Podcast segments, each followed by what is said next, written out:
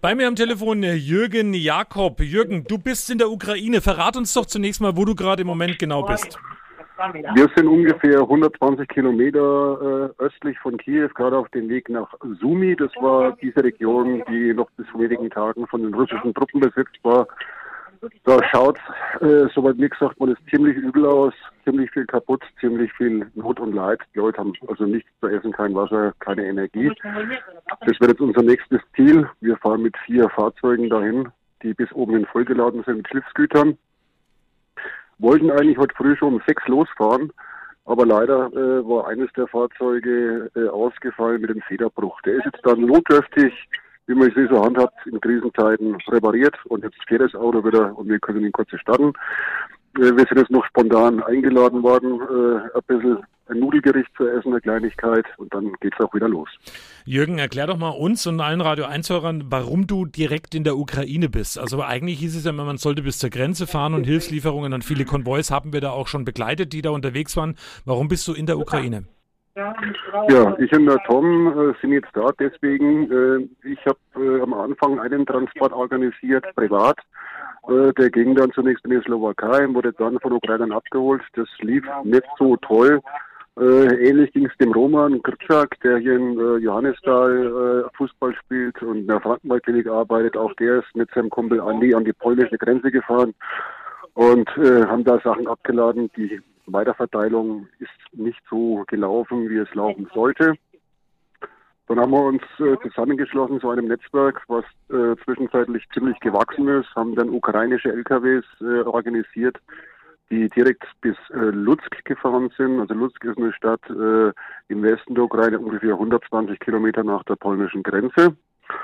Und äh, nachdem sich die Ereignisse überschlagen haben, haben wir jetzt beschlossen, Mensch, wir müssen jetzt äh, selber mal tätig werden, wir müssen vor Ort schauen, äh, wie die Sachen ankommen, äh, wollen natürlich selbst aktiv helfen. Es gibt ja bei uns auch sehr viel Gerüchte, ja, das braucht alles gar nicht, das ist nicht so notwendig. Und die ersten Eindrücke, die ich gewonnen habe, das ist sehr wohl notwendig. Wir haben gestern auf der Strecke äh, vor Kiew äh, die Stadt Irpin passiert. Da ist die Autobahn auch betroffen gewesen.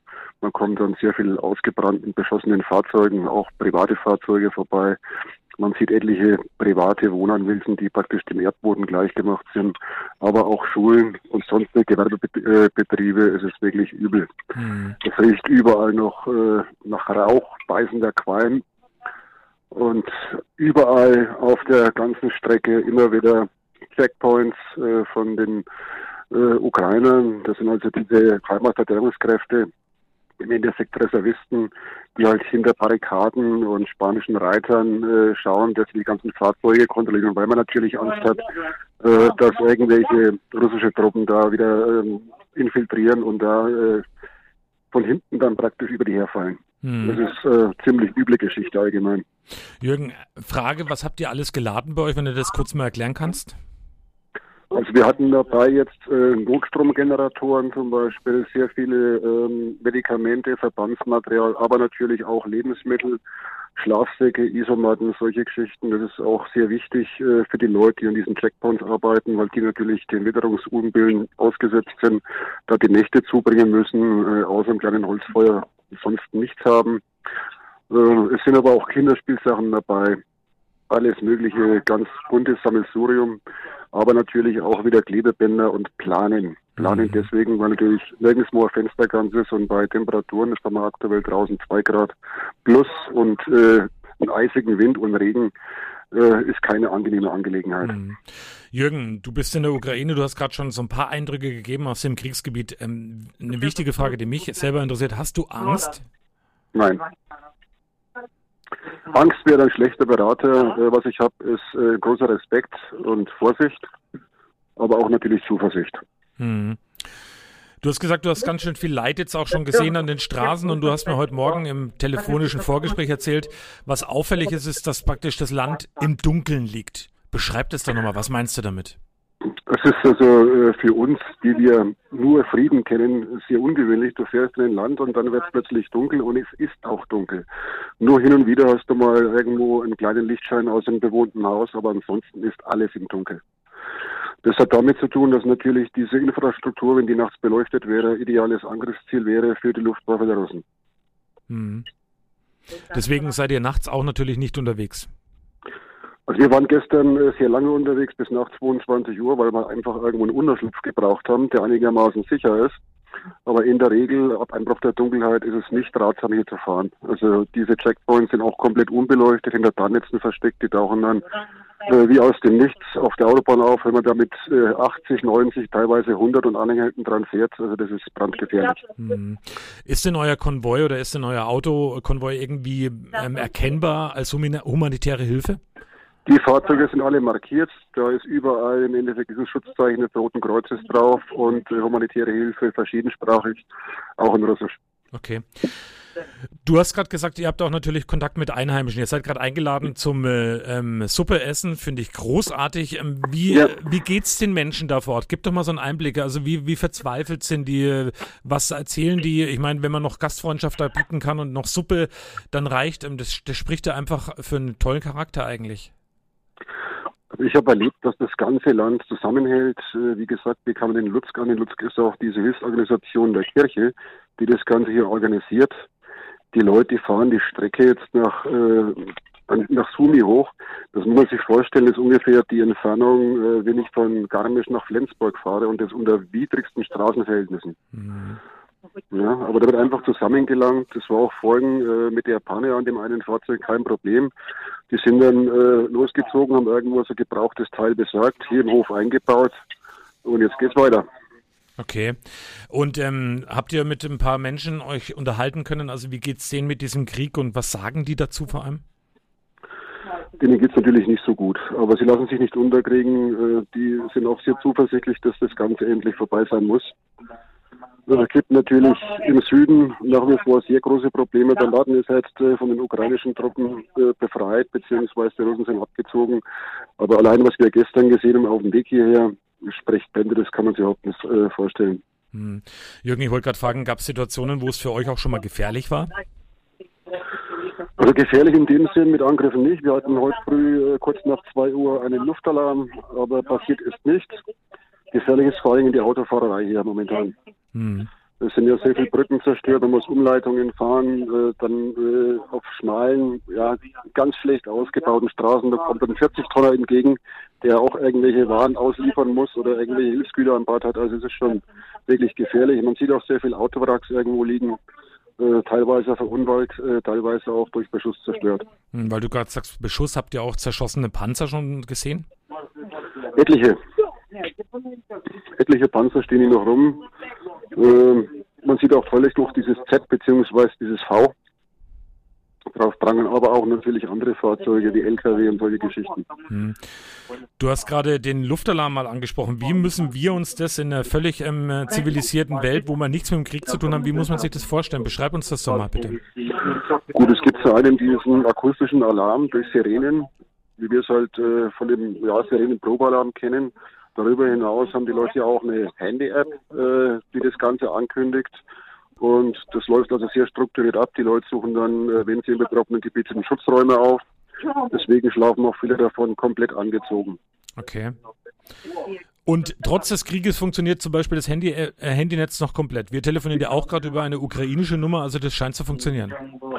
Das funktioniert weitestgehend. Es sind aber bestimmte Gebiete dabei, wo es eben nicht funktioniert. Ne? Es kommt immer darauf an, also es gibt auch mal Stromausfälle, manchmal ist das Wasser weg. Also hier bei den Leuten, bei denen wir aktuell äh, für eine Kleinigkeit eingeladen sind, äh, da war das Wasser über Tage ausgefallen, weil natürlich auch kein Strom funktioniert hat. Äh, die haben sich halt dann geholfen, haben Regenwasser aufgefangen, um halt die Toilette spülen zu können. Hm.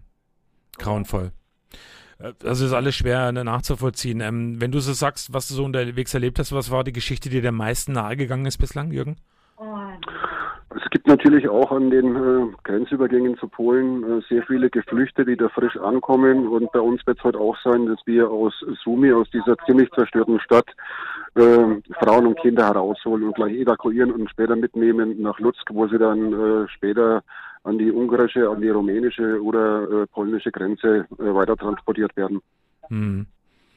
Was macht es mit einem, wenn man das alles sieht, dieses Leid? Gut, äh, berufsbedingt bin ich einiges gewohnt an Leid.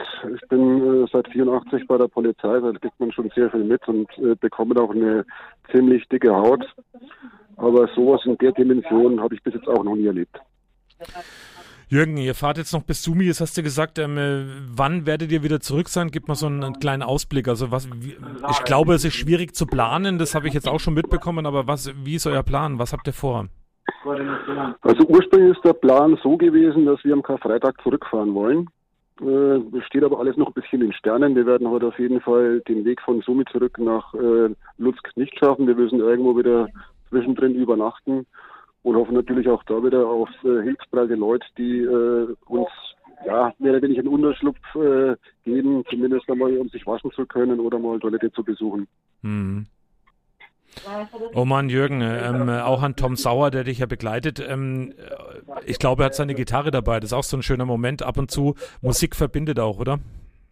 Das war heute in der Früh Wahnsinn. Äh, dort haben wir dann spontan äh, seine Gitarre aus dem Fahrzeug geholt, äh, hat ein paar Lieder gemacht und dann haben die Ukrainer mitgemacht, haben auch die Gitarre gegriffen und haben dann ihre ukrainischen Lieder gesungen. Äh, es ist auch vom Essen jetzt so gewesen, dass alle gebetet haben. Es ist wirklich sehr eindrucksvoll. Jürgen, ähm, Respekt und Hut ab vor dem, was ihr da leistet. Ihr seid wirklich ähm, mittendrin im Auge des Hurricanes, wenn man so will. Also ihr seid mittendrin im Kriegsgebiet in der Ukraine. Passt bitte auf euch auf. Das ist das Aller, Allerwichtigste. Kommt heile wieder und wir werden mit Sicherheit nochmal Kontakt haben die Tage und werden nochmal telefonieren. Gerne doch. Jürgen. Wir lassen es uns, wir lassen uns äh, nicht anmerken, aber äh, wir sind natürlich weiterhin sehr vorsichtig. Aber wenn ich die Leute hier sehe, äh, wie relativ gelassen und abgebrüht die mit der ganzen Geschichte umgehen und wie tapfer die auch sind, bei all dem, äh, was sie erleben, es ist wirklich unglaublich und es ist eine riesen Hilfsbereitschaft äh, in der ganzen Bevölkerung spürbar. Jeder hilft dem Nachbarn, auch wenn die Leute ganz weit auseinander wohnen, über viele Regionen hinweg. es fahren ständig irgendwelche Konvois. Was uns da begegnet, ist wirklich sensationell. Magst du vielleicht einfach nochmal, weil wir auch zuletzt wieder Fälle hatten hier bei uns im Radio 1 dann am Sonntag in Lichtenfels, eine pro-russische Demo, die gesagt haben, es ist nur eine Operation, eine gezielte und nicht von dem Krieg äh, zu reden. Magst du den Leuten, die vielleicht ähm, jetzt auch Radio 1 hören, magst du mal sagen, was da wirklich ähm, gerade vor Ort passiert? Also ich verfolge diese Medienberichterstattung auch über diverse Telegram-Kanäle, die pro Putin eingestellt sind, sehr lang. Äh, alles, was da so als Fake News bezeichnet wird, entspricht in keinem Fall der Wirklichkeit. Absolut nicht. Mhm. Ja. Das sind also Leute an so Checkpoints gewesen, das sind Rentner mit, mit 65, teilweise 70 Jahren, denen hängt mal irgendwo ein Gewehr um und die müssen dann äh, irgendwie die Leute kontrollieren. Also es ist wirklich Wahnsinn, wie da zusammengelangt wird. Und trotzdem, äh, wenn die merken, okay, es sind jetzt Deutsche, die bringen humanitäre Hilfe, es zaubert ihnen ein Lächeln und Dankbarkeit äh, ins Gesicht. Es ist unglaublich. Oh Mann, danke dir, Jürgen. Wir werden nochmal telefonieren. Danke für das ähm, sehr eindringliche Interview und für deine Schilderung, ähm, was du da gerade eben in der Ukraine direkt vor Ort erlebst. Und ähm, dann danke ich dir und passt auf euch auf und ähm, liebe Grüße auch an Tom. Das werde ich tun. Ich danke dir. Jürgen, ja, bis dann.